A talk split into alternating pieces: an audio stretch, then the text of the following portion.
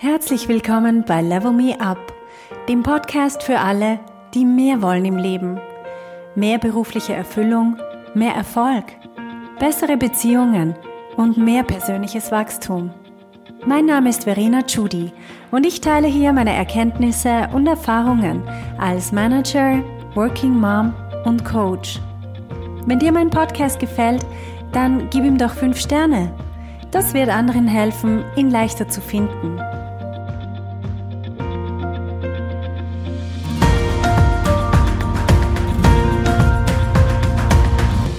Hallo meine Lieben, heute geht es um Ambiguitätstoleranz.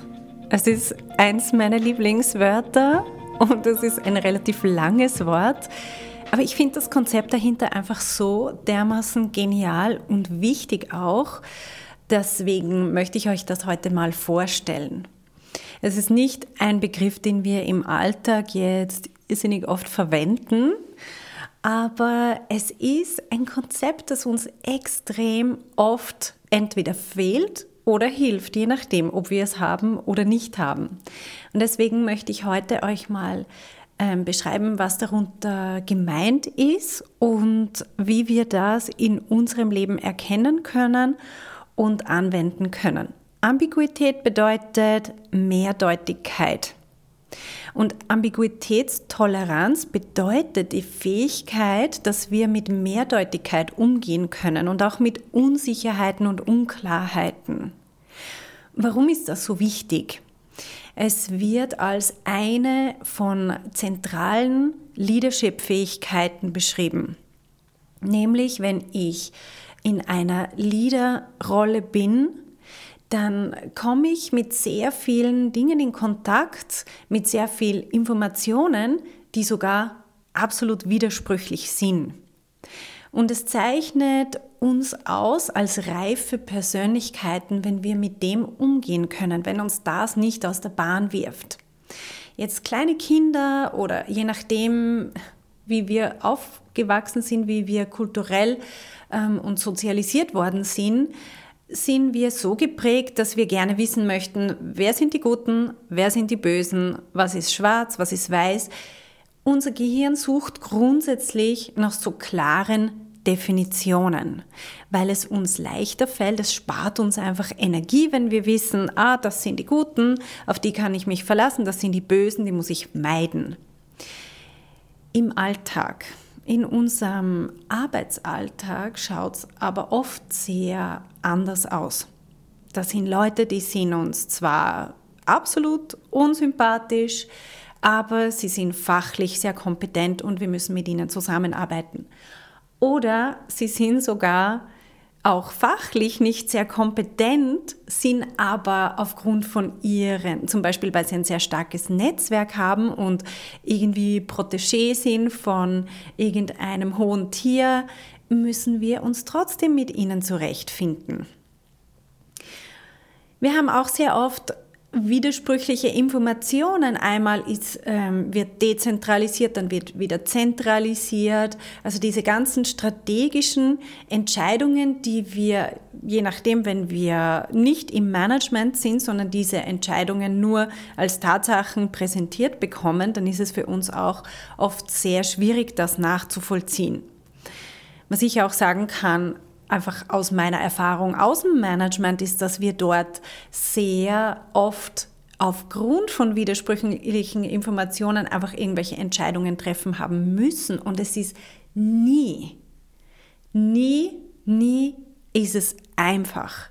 Es ist ganz selten, ist es einfach klar, was man entscheiden muss. Es ist meistens so ein Abwägen und ja, man muss einfach irgendeine Entscheidung treffen. Und deswegen ist es so eine wichtige Fähigkeit ähm, in Leadership-Rollen, dass man mit dieser Ambiguitätstoleranz, dass man die hat, dass man die entwickelt hat und dass man mit dieser Mehrdeutigkeit umgehen kann, ohne dass sie einen stresst. Nämlich, was wir versuchen, wenn wir keine Ambiguitätstoleranz haben, ist, wir versuchen immer Klarheit zu schaffen indem wir versuchen, das Böse auszumerzen oder die ähm, ähm, ganz klare Verhältnisse zu schaffen. Und das ist oft nicht einmal sinnvoll. Einfach weil die Welt so nicht funktioniert, weil einfach beide Teile, so dieses Yin und Yang und Tag und Nacht und wie auch immer man das bezeichnen will, das ist einfach Teil dieser Welt. Es ist sehr oft auch im Zusammenhang mit Preis und Leistung. Man möchte einerseits das beste Produkt, die beste Software einkaufen, die soll alles können, aber sie darf nichts kosten.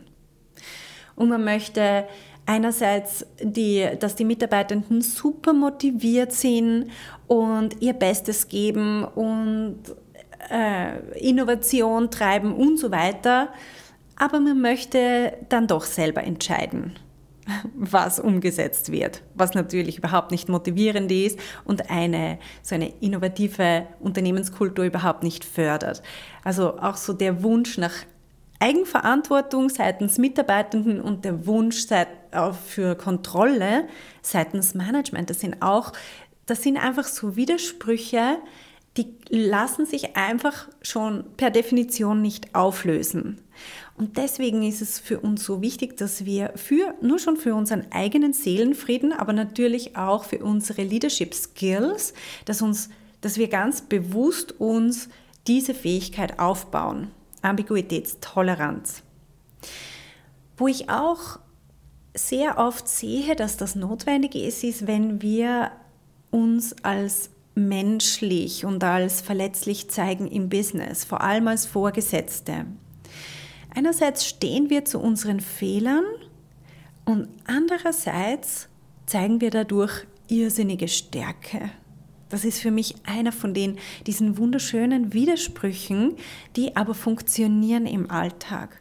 Also wenn ich authentisch bin und einfach sage, was ich ähm, denke und auch wo ich meine Meinung vielleicht geändert habe aufgrund von neuen Erkenntnissen, wo ich also in der Vergangenheit falsch gelegen bin oder vielleicht eine falsche Entscheidung getroffen habe oder wenn ich sage, irgendetwas fällt mir schwer, zum Beispiel es fällt mir schwer, diese Entscheidung zu treffen, einfach weil es nicht so klar ist.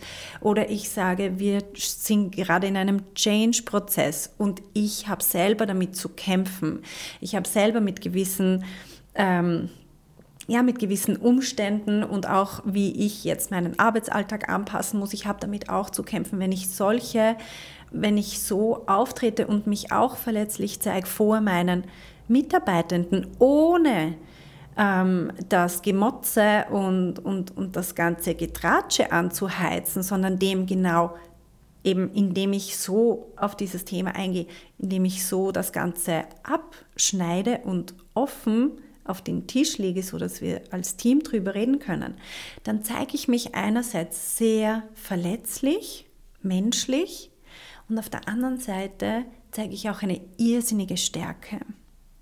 Weil sie ist auch irrsinnig feig, das nicht zu tun. Also es braucht viel mehr innere Stärke, diese Themen anzusprechen vor der Gruppe, vor dem Team, vor einzelnen Personen und auch wirklich dann zuzuhören und das Thema nicht wieder abzuwürgen, sondern wirklich zuzuhören und zu sagen, hey, was sind eure Gedanken? Womit habt ihr eure liebe Not?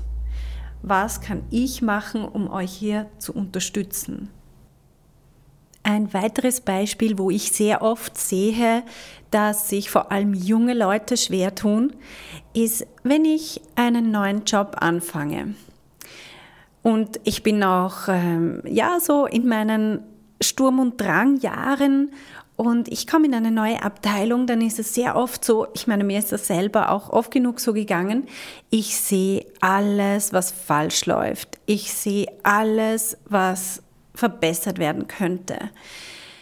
Ähm, ich habe selber so Abteilungen übernommen, wo ich mir gedacht habe, okay, du kannst einfach bei Null anfangen. Die ganzen Dokumente, die da sind, das ganze Material, das nach draußen geht im Sinne von Marketing, die Website muss man überarbeiten, im Team sitzen drei falsche Leute. Also einfach alles muss man neu machen.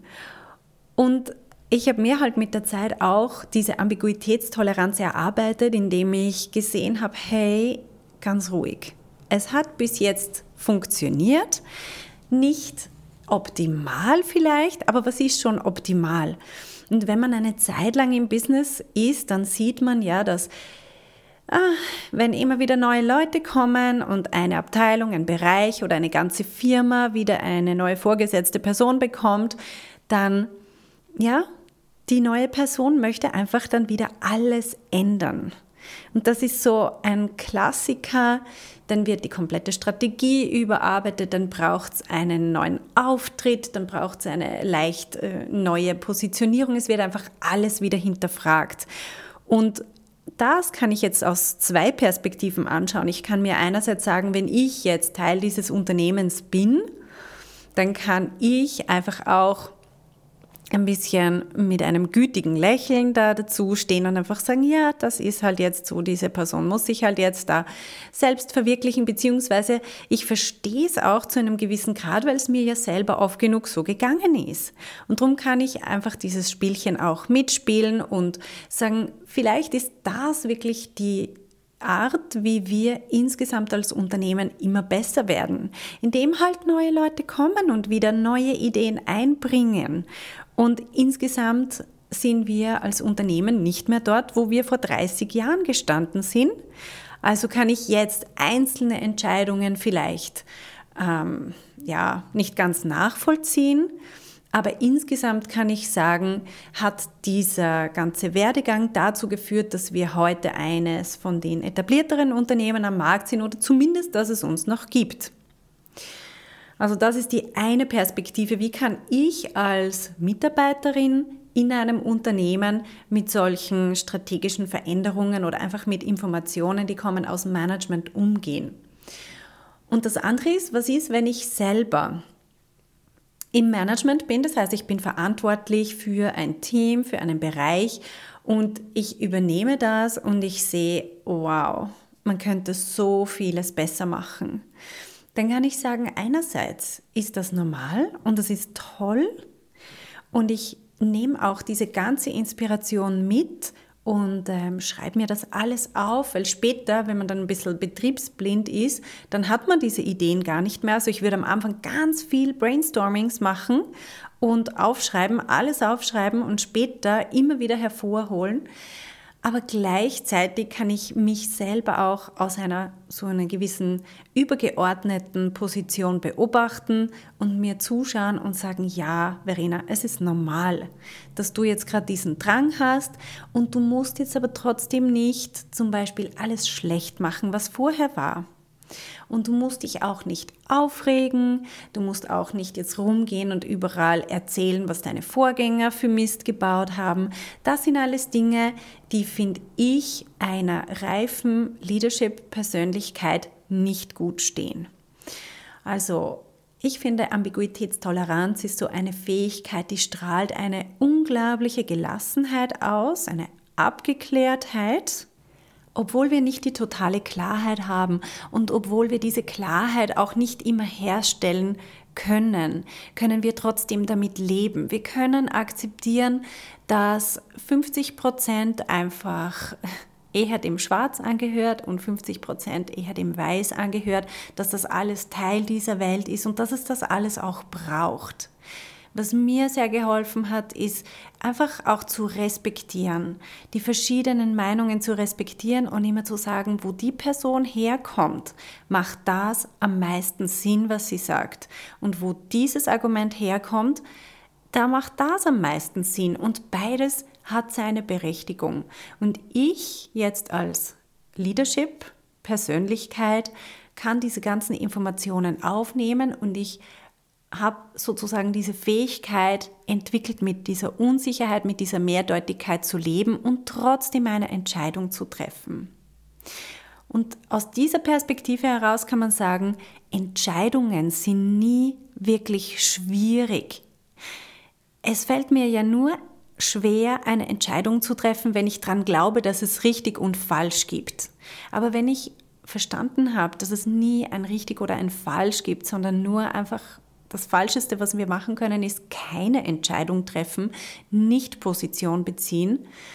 Dann, ähm, ja, dann fällt es uns auch viel leichter, Entscheidungen zu treffen und einfach zu sagen, hey, es gibt mehrere Wege, ich entscheide aber jetzt für unsere Abteilung oder für unser Unternehmen entscheide ich diesen Weg. Also Ambiguitätstoleranz ist auch etwas, was uns sehr dabei unterstützt, gelassen zu bleiben, souverän zu bleiben, zu unseren Entscheidungen zu stehen, aber trotzdem auch immer noch ein offenes Ohr zu behalten für sämtliche neuen Informationen, die vielleicht dazukommen könnten.